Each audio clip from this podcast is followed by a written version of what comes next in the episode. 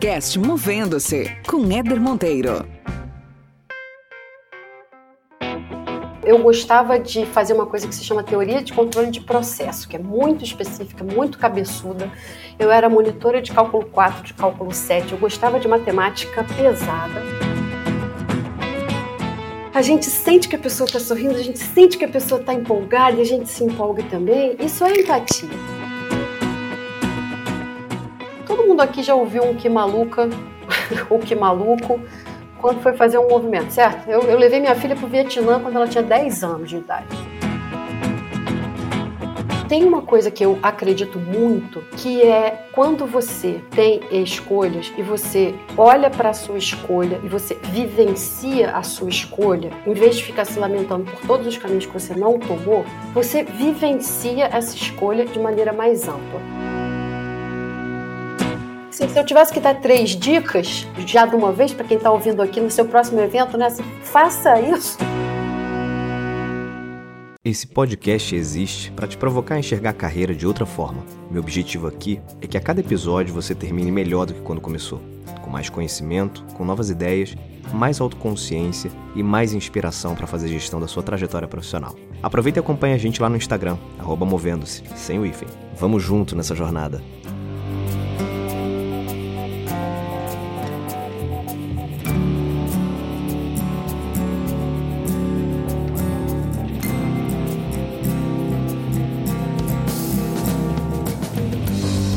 Muito bem, muito bem. Começando mais um episódio do podcast Movendo. Esse é seu programinha semanal para trazer insight e reflexão sobre carreira, sempre com convidados mais do que especiais. Eu tenho uma queridona hoje aqui que a gente não se vê há um tempo.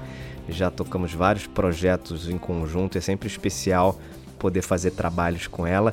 Isabela Sacramento. Isa, obrigado, viu, por fazer parte da história do podcast Movendo-se. Nossa, eu sou uma das entusiastas, assim. Acho que você está provocando um enorme benefício. Toda vez que eu escuto um episódio, eu fico me movendo por dentro por um tempo, assim. Legal. Essa é a intenção, então tá dando certo. Agora, olha só, para quem não conhece Isabela Sacramento, se apresente. Quem é você? Eu vi as suas provocações em outros podcasts ah. que era para se apresentar sem ser o Sem falar faz. o que você faz, exatamente. No Instagram, que é o, a ferramenta que eu uso mais hoje em dia, eu escrevo que é raciocínio, coração e arte. Isso é o que te define? Eu acredito que sim. Para além das coisas pessoais que também são super importantes, mãe da Kiara, filha de dois artistas. Essas coisas também definem a gente. Com certeza. E eu, eu acho que eu acrescento absolutamente experimentadora. Legal. Eu acho que experimentadora me define eu desde sempre nessa época que a gente está um pouco mais confinado, mais ainda. Eu conheci a Isabela, pessoal, para quem está ouvindo a gente, eu conheci a Isabela no primeiro evento TEDx que eu organizei. Para quem, acho que algumas pessoas já sabem, mas para quem não sabe, ou para quem está aqui a primeira vez nesse podcast, eu sou também, além de, de, executivo de RH, além de host e produtor do podcast Movendo-se, eu me aventuro também em organizar eventos. Um deles é o TEDx, um evento de palestras do qual eu sou apaixonado por ele. E o primeiro evento que eu fiz foi em 2017. Eu tive o prazer de tê-lo no line-up lá de palestrantes, a Isabela que teve uma fala maravilhosa, inclusive está no YouTube se você quiser procurar Isabela Sacramento, TEDx barra da Tijuca, você vai ver o talk dela que tá um espetáculo de, de palestra, muito tocante.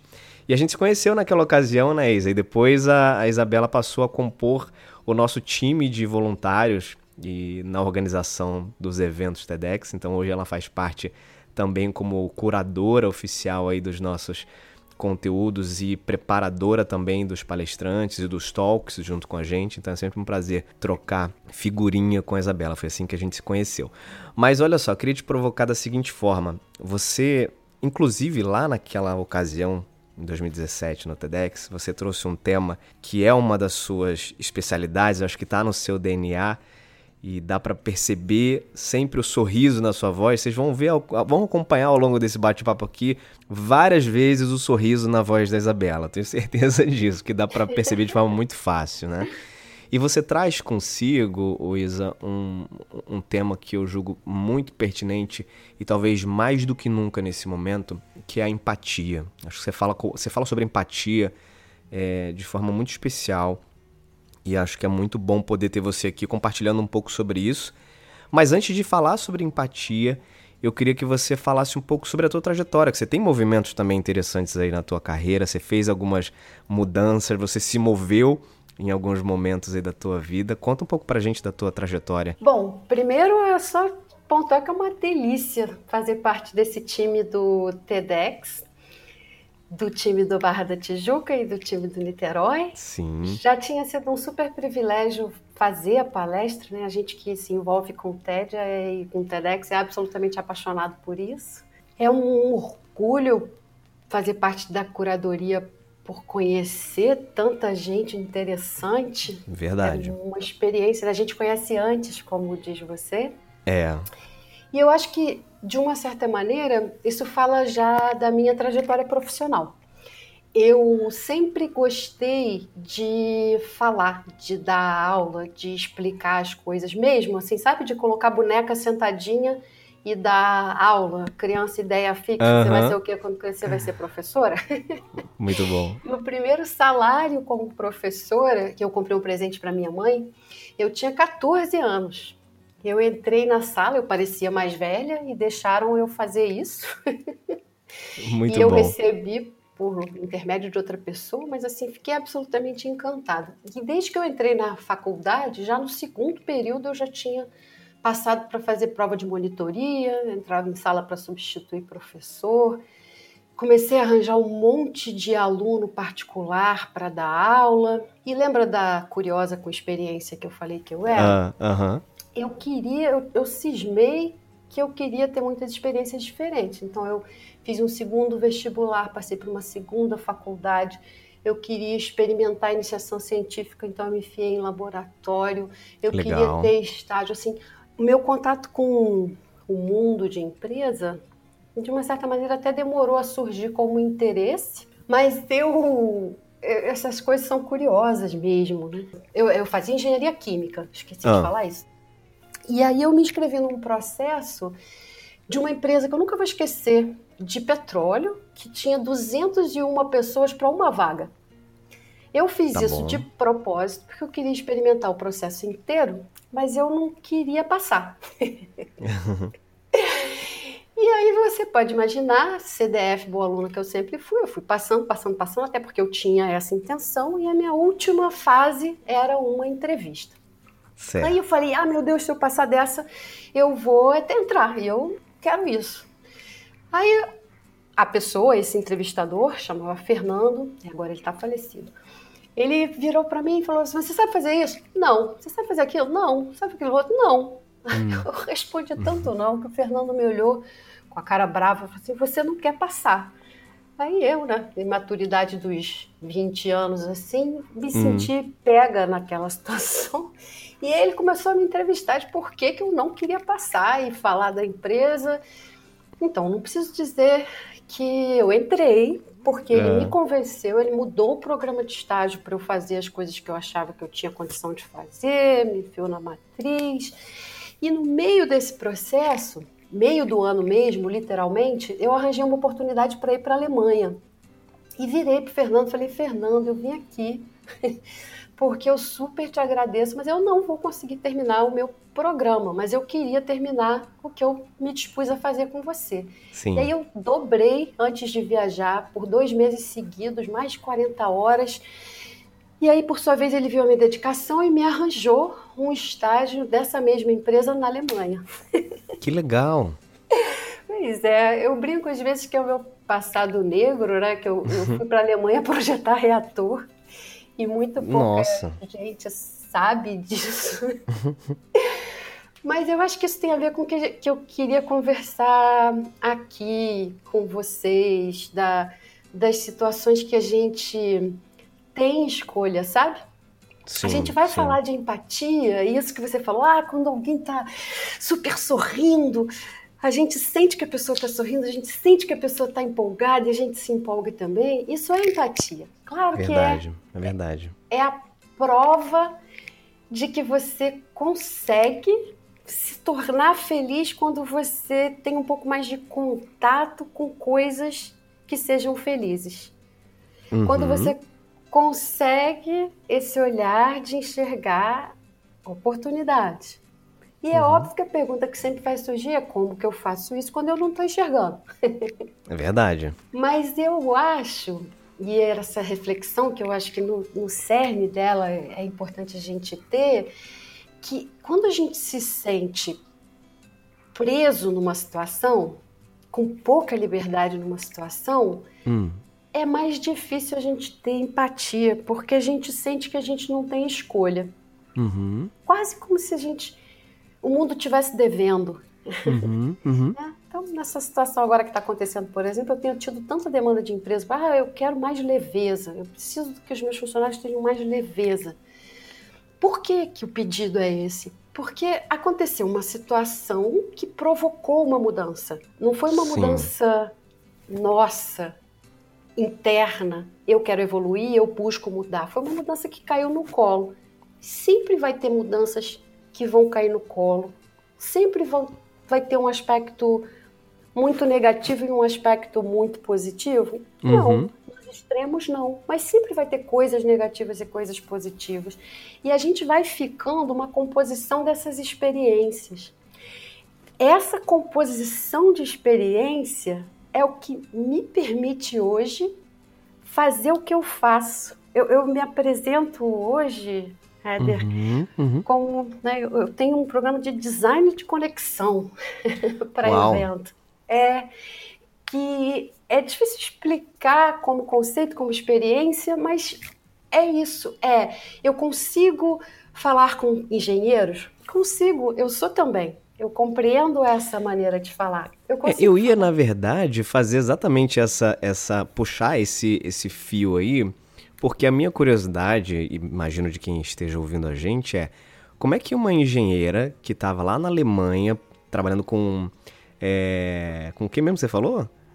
É... Eu projetava reator. Reator. o, o reator eu, eu, ia falar, eu ia falar roteador. Né?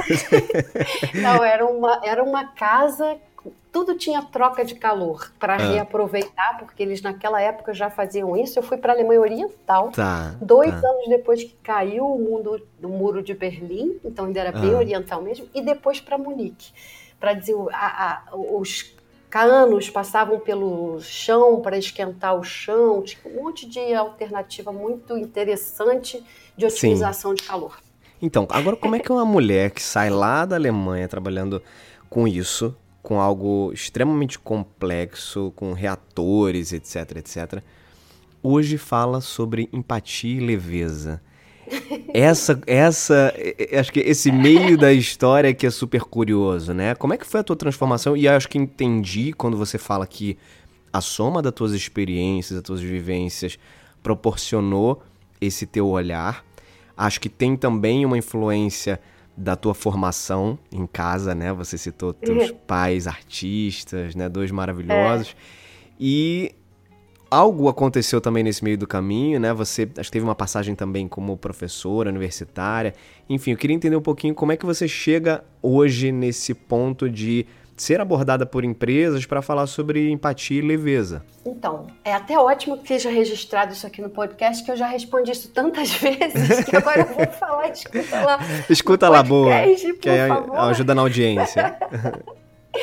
então, ó, o, acho que o, o resumido é que a grande decisão, eu gostava de fazer uma coisa que se chama teoria de controle de processo, que é muito específica, muito cabeçuda. Tá. Eu era monitora de cálculo 4, de cálculo 7, eu gostava de Meu matemática Deus. pesada. E, e isso aqui no Brasil era menos desenvolvido na época, então teria que ser ou ficar na Europa uhum. ou voltar para o Brasil. E aí, no fundo, a grande decisão foi voltar para o Brasil e experimentar as coisas que pudessem ter disponíveis aqui. Essa empresa que eu já tinha trabalhado antes, a tal do sujeito, nem minha mãe sabia que eu tinha chegado em casa, porque Nossa. eu cheguei de viagem, juro. Daquelas coincidências da vida, alguém ligou oferecendo uma oportunidade para eu voltar para lá fazendo um programa de treinamento. De certo. novo, por que, que isso aconteceu? Porque lá atrás, lembra que eu mudei o programa de estágio? Eu acabei Sim. me envolvendo numa coisa que tinha a ver com treinamento, numa coisa específica que eles conheciam, eles estavam precisando de alguém, lembraram que eu existia, e aí eu voltei a essa empresa, uma semana depois eu já estava lá. Dentro da empresa, eu percebi que tinha muitas coisas que não tinham me ensinado na escola de engenharia, em termos de administração. Uhum. Porque era controle de qualidade, tinha a ver eu ser engenheira, mas eu senti falta de uma complementação, de entender mesmo uhum. como é que funciona uma empresa, marketing, né, tudo. E aí apliquei para o COPEAD. Um outro dia eu conto isso, na verdade alguém me hum. falou que o COPEAD era legal, eu fiz a, eu, a inscrição, e aí no dia da prova tava um sol danado. Falei, ah, não vou lá fazer prova, vou ah, 20, 20 e pouco é ótimo, né? E aí, uma amiga já tinha combinado comigo de sair, ela falou assim, não, vamos, vamos, vamos, você já tinha combinado e tal. Aí quando eu cheguei lá, eu vi que era sério, né? Que muita gente falando bem da instituição e daquilo. Eu falei, Sim. poxa, eu vou fazer a prova a sério. Nessas horas é bom ter sido bom estudante, eu passei, fiz as entrevistas todas, mas assim, é importante você entender isso, porque assim, quando eu fui para o COPEAD, se abriu um mundo novo na minha percepção dentro desse mundo de administração. E eu já vinha da Alemanha, da Europa, muito sensibilizada pela causa social, tá. pela sustentabilidade, né? Estava super vegetariana na época, fiz entrevista, enfim, eu fui para a Índia. É, é, uhum. Eu, quando terminei esse negócio, em vez de voltar direto para o Brasil, eu aproveitei e fiz um sabático de umas foi rodar dois o mundo. meses, foi rodar o mundo. Então, assim, eu estava com uma mentalidade que eu queria expandir. Como eu sempre gostei de dar aula, adivinha, né? Eu sou da turma de mestrado de 96 lá. E eu dei aula para o próprio COPEAD, para os alunos, já desde 97 ou 98. E Caramba. na época, pro, pro né, mestrado, e aí eu acho uhum. que eu uhum. entrei no MBA em 2000. Eu, eu já sou professora do MBA e do COPEAD há mais de 20 anos em comunicação. Por que comunicação?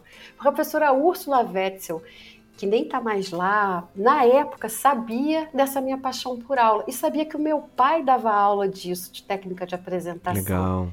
E eu no COPEAD tive chance de fazer dois intercâmbios. Eu de novo fui duas vezes. Eu fiz um para o México e um para a França. No Legal. México, eu fiz uma disciplina que era sobre comunicação, muito boa, dada por uma psicóloga. Fiquei encantada com a evolução que aqueles executivos tiveram, uhum. mas não me uhum. achava tão psicóloga assim. Quando eu fui para a França, eu já estava bem intencionada, como eu falo. Eu fiz um curso de comunicação e de solução de conflitos com cinco comediantes. Uau! foi muito legal, assim, foi um abre-cabeça e eu voltei para o Brasil querendo fazer alguma coisa que ajudasse as pessoas a otimizarem o investimento de comunicação que elas já faziam. Deixa eu te dar uns exemplos, né? Sim. Vamos lá, sua empresa monta um evento, coloca um monte de palestrante, coloca umas pessoas para falar, mais ou menos como se fosse um TED, mas não tá existe tá uma curadoria para costurar esse evento para fazer sentido em relação ao que as pessoas querem desse evento. Fazer o evento memorável. Fazer com que ele seja não apenas mais uma convenção ou mais uma reunião, mas Perfeito. uma coisa que funcione muito bem. Eu tinha verdadeira paixão por isso. Eu achava assim, gente, gasta-se com equipamento, com um monte de coisa. E às vezes essa costura entre as pessoas que vão falar é que faltaria, né? Eu uhum. não tenho uhum. muito costume de ficar falando é, das minhas conquistas de trabalho. Eu acho curioso esse mundo, porque as pessoas acabam falando umas para as outras, né? Sim, sim. Mas eu já fiz isso em, em fóruns, no mínimo legais. Vou te contar uns dois aqui. E, e para você entender que, assim, desde lá de trás, como essa era a minha pegada, foi tá. natural ir parar para empatia, porque empatia é isso. Empatia é você fazer com que as pessoas se sensibilizem com aquilo que aquela pessoa que se organizou o evento quer. Exato, né? exato. Assim, se eu tivesse que dar três dicas, já de uma vez, para quem está ouvindo aqui no seu próximo evento, né? Assim, Diga, faça vamos. isso. E aí, tá gostando desse episódio? Olha só, tem muito mais conteúdo no podcast Movendo. Se essa é a sua primeira vez por aqui, saiba que a primeira temporada tá cheia de bate-papos interessantes. A segunda temporada já começou também há pouco tempo, já tem muita coisa boa acontecendo. E eu quero recomendar para você, na sequência, depois que você ouvir esse bate-papo aqui com a Isabela, o episódio número 25 da primeira temporada, chamado Sentimentos Cotidianos, com Pedro do Um Cartão. Foi um bate-papo incrível com um cara que era advogado e resolveu mudar, fazer uma transição na sua carreira e passar a impactar milhares e milhares de pessoas através das suas palavras e dos seus cartões. Então confere lá que tá imperdível também esse bate-papo. Se você está ouvindo esse episódio pelo seu celular, dá um print aí na sua tela, marca a gente nas redes sociais, movendo-se, e não deixa de seguir a gente também lá no Spotify. Vai ser muito bom ter você parte dessa comunidade. Vamos dar sequência aqui. Faça isso sim. Vou, vou dar três, é óbvio que tem muito, né? Você, por favor, quando planejar algum evento, em vez de dar só o título para ele, planeje tema, uma sensação, um movimento que você queira que seja feito. Éder, que está aqui, é brilhante em fazer isso. Ele é brilhante em achar título, brilhante em fazer aquelas descrições lindas que acontecem nos nossos TEDs. A gente sabe, como curadoria, exatamente o que, que a gente está procurando, porque ele, antenado que é nas coisas do mundo, capta isso e consegue pensar em né, Bauman com a história do, líquida, no Morro, você assim, tem uma sensação. A minha primeira dica é essa, assim, não faça um evento só com um título. Pense que sensação, cadê o que você quer trazer como interno para as pessoas que vão te ouvir. A segunda dica, obviamente, tem que a ver com essas pessoas, né? Sim. Quem vão ser a minha principal. Tem várias segmentações possíveis desse público que vai te ouvir. Mas, por favor, se tiver que pensar em um só, pense no seu público mais difícil, no que mais precisa disso que você está fazendo. Tá. E por que ele não se sensibilizaria por aquilo? Vou te dar um exemplo, eu fiz recentemente. Uma boa pensar dessa forma. Então, eu, eu vou dar. Eu, depois eu dou um exemplo de cada coisa que eu acho que Tá. vai ajudar. E o terceiro, a terceiro pilar, que é o mais difícil de explicar, é onde eu acho que mais agrega alguém que de fato tem expertise, mas é, é fácil você saber que ele é importante. Então, faça o seu melhor e eu já vou dar uma dica. O terceiro pilar é flow. O terceiro pilar é o fluxo desse evento, para que o evento inteiro mantenha uma tonalidade que seja importante, mantenha uma combinação de tempos e movimentos que seja importante. E você muitas vezes só vai saber isso no final. E um bom mestre de cerimônia, que é uma das coisas que eu mais gosto de fazer, e vocês sabem quem está aqui que o Éder faz isso com maestria também, que esse mestre pode ajudar na hora ao plano acontecer do jeito que foi pensado. Mas essa pessoa só consegue fazer isso se ela conhecer o evento inteiro e não partes desse E evento. não partes. Então vamos aos exemplos.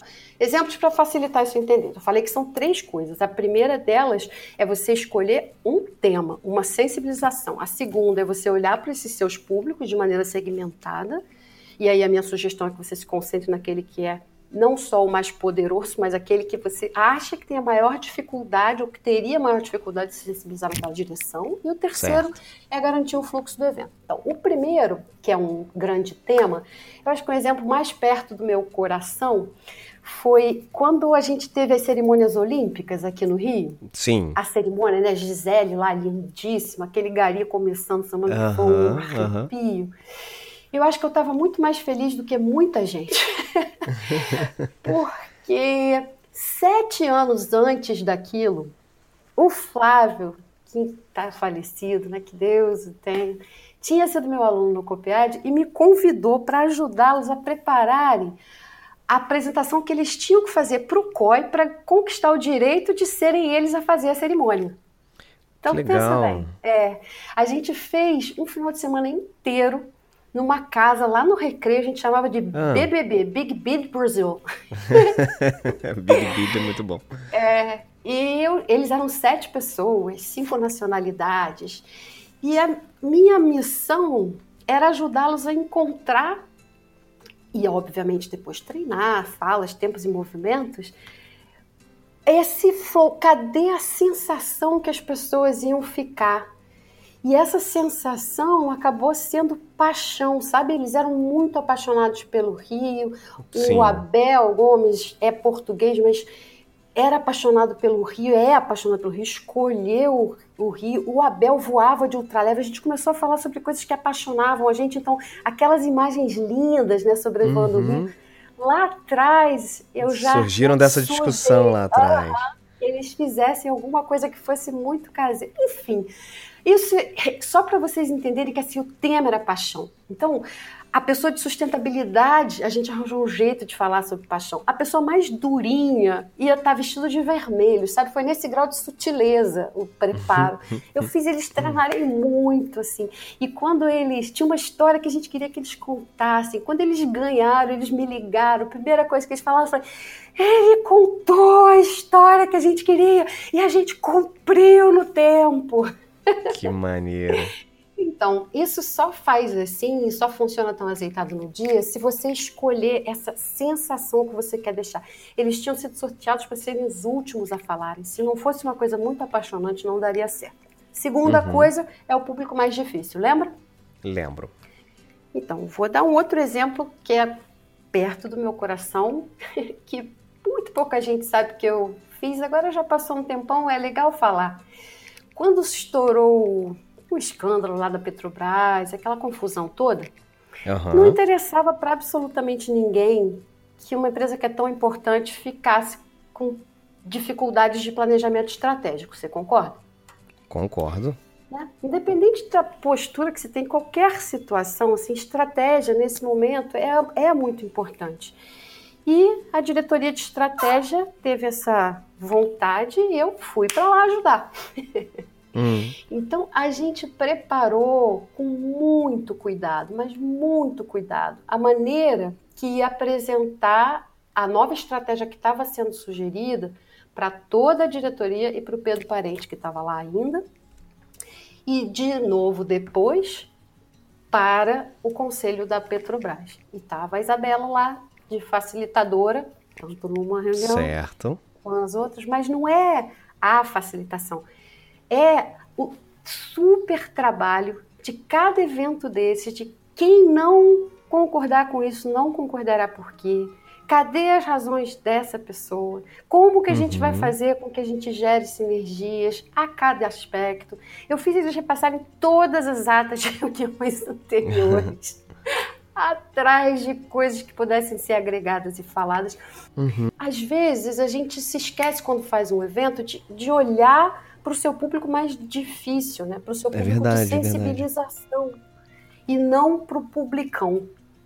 É verdade, muito bom. e o terceiro e, e o terceiro exemplo que é relacionado ao fluxo, eu acho que a gente pode fluxo, usar o próprio flow o flow, o fluxo. Uhum. O próprio TED, que é uma coisa que uhum. a gente compartilha, e eu nem sei se você sabe, depois que a gente organizou o último TED, ah, X, o Niterói. O Niterói, eu voltei para casa de carona com o Dudu. E o Dudu, galera, Sim. cuida de toda a parte técnica. Não sei se o Dudu já veio por aqui falar, Salve, mas Dudu. É não, ainda não. Figura, super, super Nosso diretor técnico. Assim, referência. É, você sabe que uma pessoa é referência quando qualquer que seja a coisa, fala assim, fala com o Dudu, né? É. e nos ensaios, a, a, gente, nesse time lá da curadoria do Barra, eu acho que essa característica que o Herder tem de ser tão agregador, que o Romanhol tem de ser muito agregador também, faz com que todo mundo trabalhe mesmo em parceria, né? A gente fala que a Verdade. gente é um grupo e é mesmo, e, claro, cada um um pouco mais dentro das suas funções, a gente divide essa curadoria bem, uhum. cada um tem as suas peculiaridades, né? Eu cuido um pouco mais, eu acho, da artística às vezes.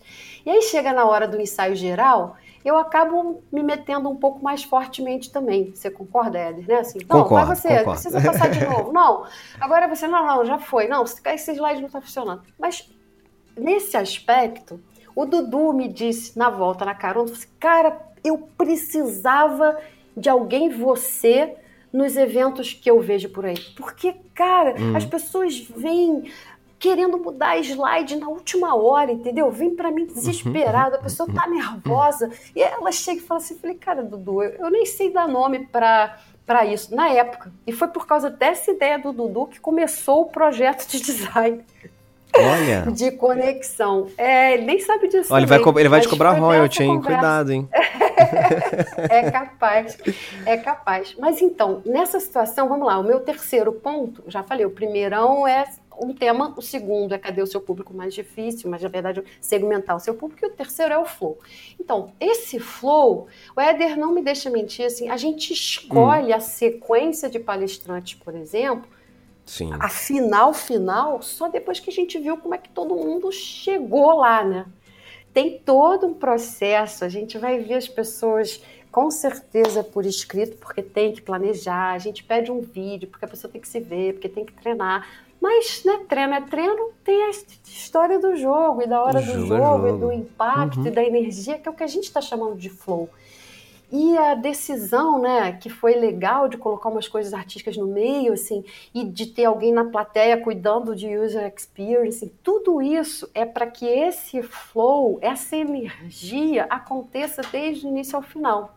E muitas vezes em empresa isso fica solto, porque não é da competência da área de comunicação, uhum, exatamente uhum. pensar nisso, também não é da competência da área de RH, especialmente pensar nisso. É, um, é uma coisa que poderia ser externa. Como faz um arquiteto, né? Tô sentada na sala da minha casa e tem aqui um monte de coisa linda que eu nunca teria ideia de fazer, sabe? verdade, verdade. Toda, é esse, essa, então, assim... toda essa estrutura, esse fluxo de de decoração, de, de móveis, de, de alocação das coisas. Alguém tem que pensar sobre isso, né? É, e, e, as pessoas pensam, quando elas pensam em evento, mas essa é uma coisa um pouco diferente, né? É o fluxo uhum. da comunicação. Da comunicação. É o fluxo da construção dessas ideias, né? Eu já fiz diretor subindo palco de moto. Eu já fiz, é, assim, é, gincana fotográfica numa empresa que queria que as pessoas se familiarizassem com a sede nova. Uhum. É, o, é um desenho de experiência do ponto de vista de quem está indo palestrar, do ponto de vista de quem está indo oferecer comunicação. E aí, assim, a, a, quando você fala de design de conexões, né, me parece que tem muito a ver com também todo esse, esse trabalho que você tem feito em paralelo, né, Luísa? Mas é porque isso tem a ver com a minha inserção num grupo da Universidade de Liverpool que usa arte para ensino de comportamento. Isso é levado muito a sério já em várias esferas na Europa, inclusive dentro de empresa, e eu percebi que eu já vinha utilizando aqui com executivos, quando eu treinava em apresentação, várias vezes eu ia usar uma técnica um pouco mais lúdica para que essa experiência fosse melhorada. Certo. Então, surgiu o Artes da Liderança, que era a minha vontade de oferecer essa experiência para as pessoas saírem das suas bolhas usuais, ou seja, aumentarem suas possibilidades de conexão de uma maneira lúdica, de uma maneira estruturada, a minha visão de um dia como ele deveria ser. Mais gente para te ajudar do que problema para resolver, conversas uhum. sobre solução e não sobre problema. Como é que você acha que isso impacta, Isa? Como é que você acha que isso impacta no contexto de mundo que a gente vive hoje? Só para só uhum. ser mais claro, né? Quando eu falo contexto de mundo que a gente vive hoje, não só um contexto de pandemia que a gente está tá vivendo e tomara que você que está ouvindo esse podcast, é, nesse momento que você está ouvindo, a gente já não tenha mais esse problema, mas passamos um bom tempo tendo, né? Porque esse podcast vai durar aí para a eternidade. E, mas além desse contexto de, de mundo, né, é, de pandemia, etc., a gente vive um contexto de mundo também onde o maior ativo, talvez, que as pessoas tenham hoje é o tempo. Né? A gente vive uma enxurrada de informação, de é, comunicação e de necessidades e todo mundo o tempo inteiro muito super ocupado, né? É uma, uma rotina super louca que as organizações vivem. E de que forma esse tema leveza né, se encaixa nesse contexto de mundo? Tá, é uma ótima pergunta. Eu te falei na sensação da gente ter a liberdade de escolha no início do nosso podcast. Sim. E eu já conecto isso. Quando eu passei para lá para o estágio, ou agora mesmo que eu fiz o movimento de sair da universidade e fui para esse outro, né, cuidar mais do artes, cuidar mais do design de conexões para os eventos, que era uma coisa para o meu coração, era muito comum as pessoas falarem assim: cara, que maluca! Você tá abrindo mão disso, né? Eu não falei aqui, mas eu passei pela IBM, eu fiquei dois anos na IBM saí da IBM para dar aula nos MBAs, uhum. porque aquilo fazia mais sentido para mim. E todo mundo, nossa, que maluca! Você está indo. Todo mundo aqui já ouviu um que maluca o que maluco, quando foi fazer um movimento, certo? Eu, eu levei minha filha para o Vietnã quando ela tinha 10 anos de idade. Eu, Nossa, que maluca, que maluca. Você não precisa ser uma coisa, né? E é um dos destinos turísticos que mais cresce no mundo. Enfim, eu, eu só estou trazendo isso porque tem uma coisa que eu acredito muito, que é quando você tem escolhas e você olha para a sua escolha e você vivencia a sua escolha, em vez de ficar se lamentando por todos os caminhos que você não tomou, você vivencia essa escolha de maneira mais ampla. Então, vamos lá. Tempo é o nosso bem mais precioso, verdade. Se você for uhum. olhar o Mindfulness lá, que é o livro da atenção plena do Mark Williams, ele tem uma pesquisa da universidade, eu acho que é Stanford, que prova que as pessoas, dos 24 horas que a gente tem, só três ou quatro horas você estaria de fato concentrado onde você está. Uhum. Em vez de estar ou ansioso pelo futuro, ou se lamentando por coisas do passado, ou para o lado. Por isso, tanta coisa relacionada à meditação, atenção plena. Eu sei que você, Éder, é um defensor de você precisa saber onde é que você está, se conhecer, se autoconhecer, e Perfeito. não tem como ser diferente da empatia.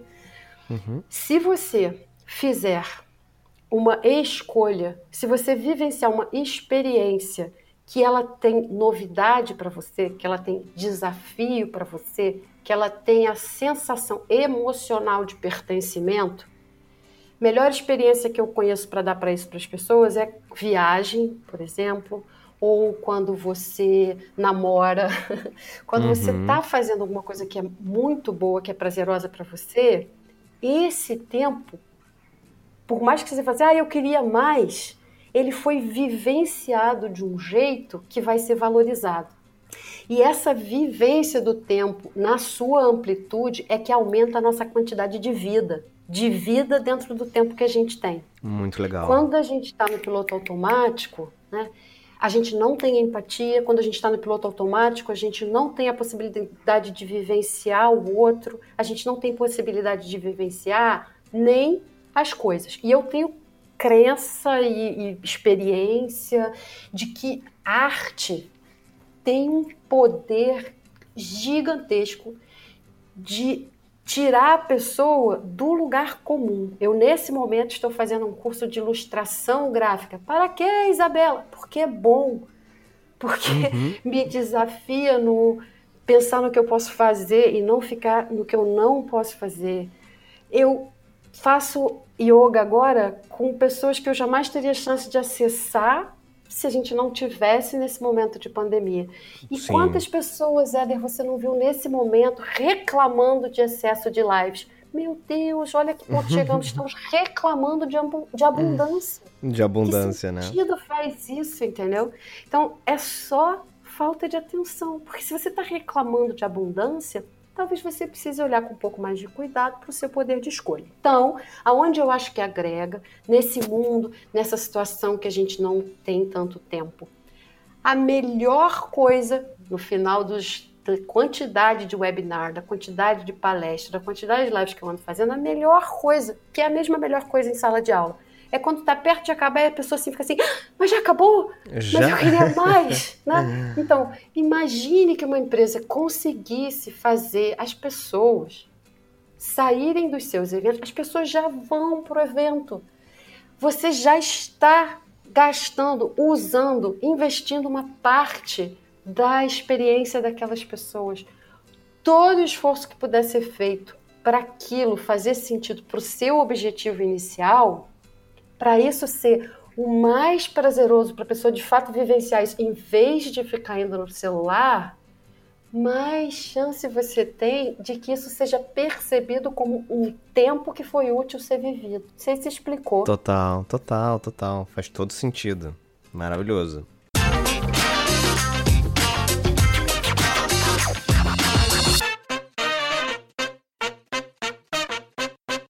Muito bem, ó, sempre bom. A gente podia fazer uma, uma resenha aqui de umas três horas, eu dividi esse, esse podcast em, em, três episódios, né? Mas você não vai fugir das perguntas clássicas não, desse podcast, tá? Nem quero. E antes das perguntas, a verdade, a primeira é a seguinte: temos o nosso momento movendo-se aqui. Você é uma biblioteca ambulante, que eu sei, não só de livros, mas de qualquer assunto. É curadora de um monte de tipo de mídia e de conteúdo, então você vai ser ótima para indicar um livro, um podcast, um filme, qualquer tipo de conteúdo que você acredita que possa contribuir com o desenvolvimento de quem está ouvindo a gente? Então, por um momento, que como o Éder falou, espero que vocês quando ouçam isso, a gente já não tenha um confinamento dentro Verdade. das nossas casas nos mais diversos graus. Tem um livro que eu gosto muito, que é do Haimin Sunim.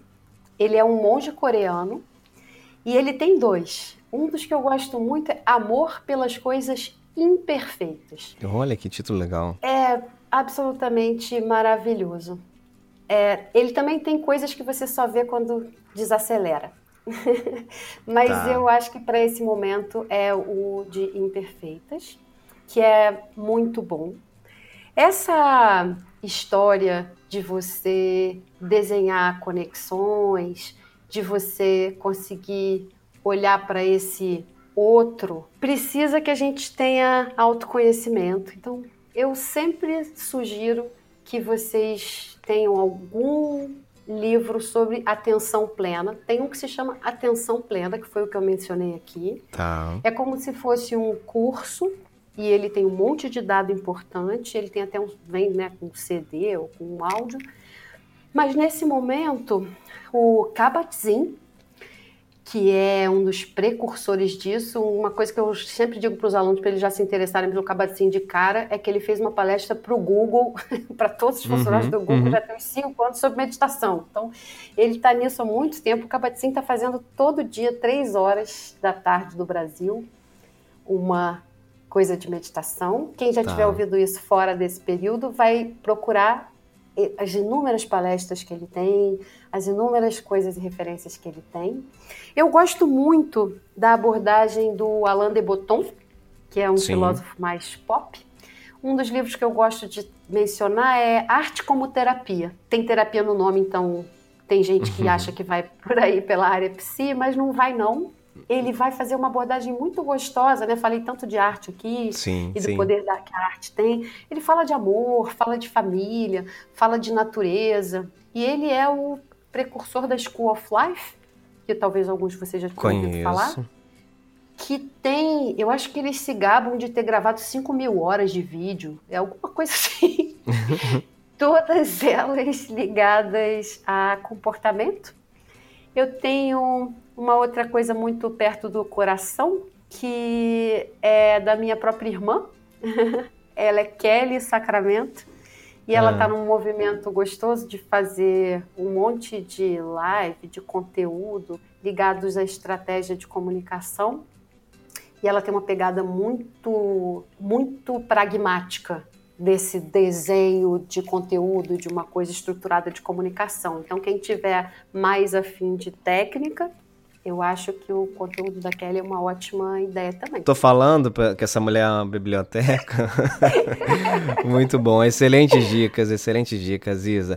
E olha só, deixa eu te fazer uma outra pergunta aqui. Se você não fizesse o que você faz hoje, né, essa tua carreira tão é, complexa e ao mesmo tempo especial, onde você cuida de fazer com que as pessoas sintam-se melhor em qualquer ambiente que elas estejam, que, que você faria? O que, que você teria de profissão? Alguma coisa que você, que, você quis ter experimentado e não conseguiu? Pode ser uma profissão que não existe, que eu saiba ainda? Eu Pode. Queria ser ener... Eu queria ser energizadora. Eu, eu energizadora. Queria ser... É, eu fiz uma, uma vez, um, por demanda de uma empresa, um negócio que se chamou aquecimento mental. Hum. é, é, a ideia era essa, que eu fosse lá só para as pessoas usar, né, usarem bem o resto do tempo que elas teriam naquele evento. Assim. Aí você fala assim, motivação, não, isso é energizador. E eu, eu já pensei nisso, assim, cara, eu ia gostar de fazer isso, assim, igual daqui ali como energizador. Ser energizador. quem sabe você não está criando agora, nesse momento, através do podcast Movendo-se, uma nova profissão. Olha aí. Não é? Fica a dica. Então. Fica a dica. E passaram-se 10 anos, estamos em 2030. Como é que Isabela quer estar profissionalmente? A Isabela, em 10 anos, gostaria de ter contribuído para que tivesse mais encontros significativos no contexto empresarial, assim, de reunião a eventão que não acontecesse mais, pelo menos no que eu pudesse, né, assim, disruptir, disrupcionar. Uhum. Disruptir, disruptar, pode falar qualquer coisa que, que serve. Disrupt qualquer coisa. hum. O status quo engessadão que a gente tem agora, que exige cérebros que estivessem super preparados para a quantidade de informação que existe e circula hoje e obviamente não estão. Que tivessem um work smart verdadeiro, sabe? Com a sensação sim, de pertencimento, sim. porque eu tenho muita confiança que isso se conquista na empatia e que a empatia tem a ver com conexão, com conexão verdadeira entre as pessoas, com saber respeitar uhum. que um determinado executivo está com jet lag, sim, mas que um determinado executivo está com cinco horas de tela e não aguenta uma sexta hora de tela. Perfeito. Que ele consegue desenhar de um jeito que ele contemple os milênios que talvez prefiram que seja de madrugada, entendeu? e que o, o desenho possa ser é, um game em si, né? que possa ser aquela sensação gostosa de que eu consegui aprender com aquilo, de que eu consegui me conectar com aquilo, assim, a gente vai caminhar para lá. E aí eu queria, daqui a 10 anos, olhar para trás e falar assim, caraca, que maneiro, esse mundo tá mesmo um uhum, uhum. pouco mais significativo, que era o meu sonho. Sensacional, sensacional. Isabela Sacramento, querida Ana, obrigado pelo papo, foi ótimo passar esses minutos aqui com você que voaram. Com certeza quem está ouvindo a gente conseguiu absorver muita coisa. E eu sempre, depois dos nossos bate-papos, nessa segunda temporada, eu falo sobre um aprendizado que eu tive com o meu convidado, né, com a escuta que eu tive ao longo desse, desse bate-papo com o meu convidado. Então, o que eu aprendi com você nesse bate-papo é que existe design de conexão. Olha que coisa e que é super possível a gente olhar para a experiência de quem está à nossa volta, do nosso público-alvo, seja num evento, seja numa reunião, e como é importante a gente considerar a experiência de quem está ali consumindo aquele conteúdo e ouvindo aquele, aquele conteúdo por quem quer que seja. Né? Então, obrigado por compartilhar isso com a gente, obrigado por compartilhar todas essas reflexões aí super interessante que você fez aqui. E eu queria te convidar para falar um pouco sobre como é que as pessoas podem te achar, que tipo de, de contato elas podem fazer com você, rede social, e-mail, enfim, o que você tiver aí para compartilhar. Então, eu fiquei super feliz com o seu aprendizado. Você sabe que eu sou sua fã. Eu ah, acho que, que você é muito bom de provocar conexões. Estamos aqui no Movendo justamente por isso que você pode fazer isso como design a hora que você quiser, a hora que você se liberar, vem trabalhar com a gente. Opa! Já tenho é, aí meu, é, minha empregabilidade é, aumentada. é, e o, o, meu contato é simples mesmo, é o que eu mais uso hoje, é como você falou, esse podcast vai ficar para sempre, mas hoje é o Instagram, Isabela Sacramento. Tem que lembrar que Isabela tem dois L's. Dois e é com S, isso. porque tem muitas uhum. grafias, né? Sacramento é. é fácil, é Isabela Sacramento. Lá no próprio Instagram tem tanto o site para o digital, que é onde tem o design de conexão para eventos, se vocês se interessarem, quanto a, o link para o YouTube, que também nessa época eu fiz mais de 40 lives sobre leveza na varanda da minha casa, chamada Empatia na Varanda. Então, se vocês quiserem momentos de leveza, vocês conseguem achar lá. E tem LinkedIn, que eu sempre me prometo que eu vou alimentar melhor do que eu faço. Maravilha. Então, quem quiser entrar em contato com a Isabela, conhecer um pouco mais do trabalho dela, dos projetos, dessa leveza toda que ela passou aqui pra gente, fiquem à vontade aí para se conectarem. Obrigado pela sua audiência, obrigado por fazer parte desse podcast. Isa, te agradeço demais de novo por fazer parte aqui também dessa história. E sempre que quiser será bem-vinda de volta para a gente trocar ideia aqui mais uma vez, tá bom? Eu que super agradeço o convite, como eu falei no início, é muito útil esse bate-papo. Continua aí, faz um monte, faz as resenhas, tá lindo. Vamos embora, vamos em frente, beleza. É isso, pessoal. Vou ficando por aqui. Se conectem lá também com as redes sociais do podcast Movendo-se, arroba Movendo-se, tudo junto. Tem o site também, movendo-se.com. E vai ser um prazer me conectar com vocês nessas outras plataformas. Beijos e abraços, até mais.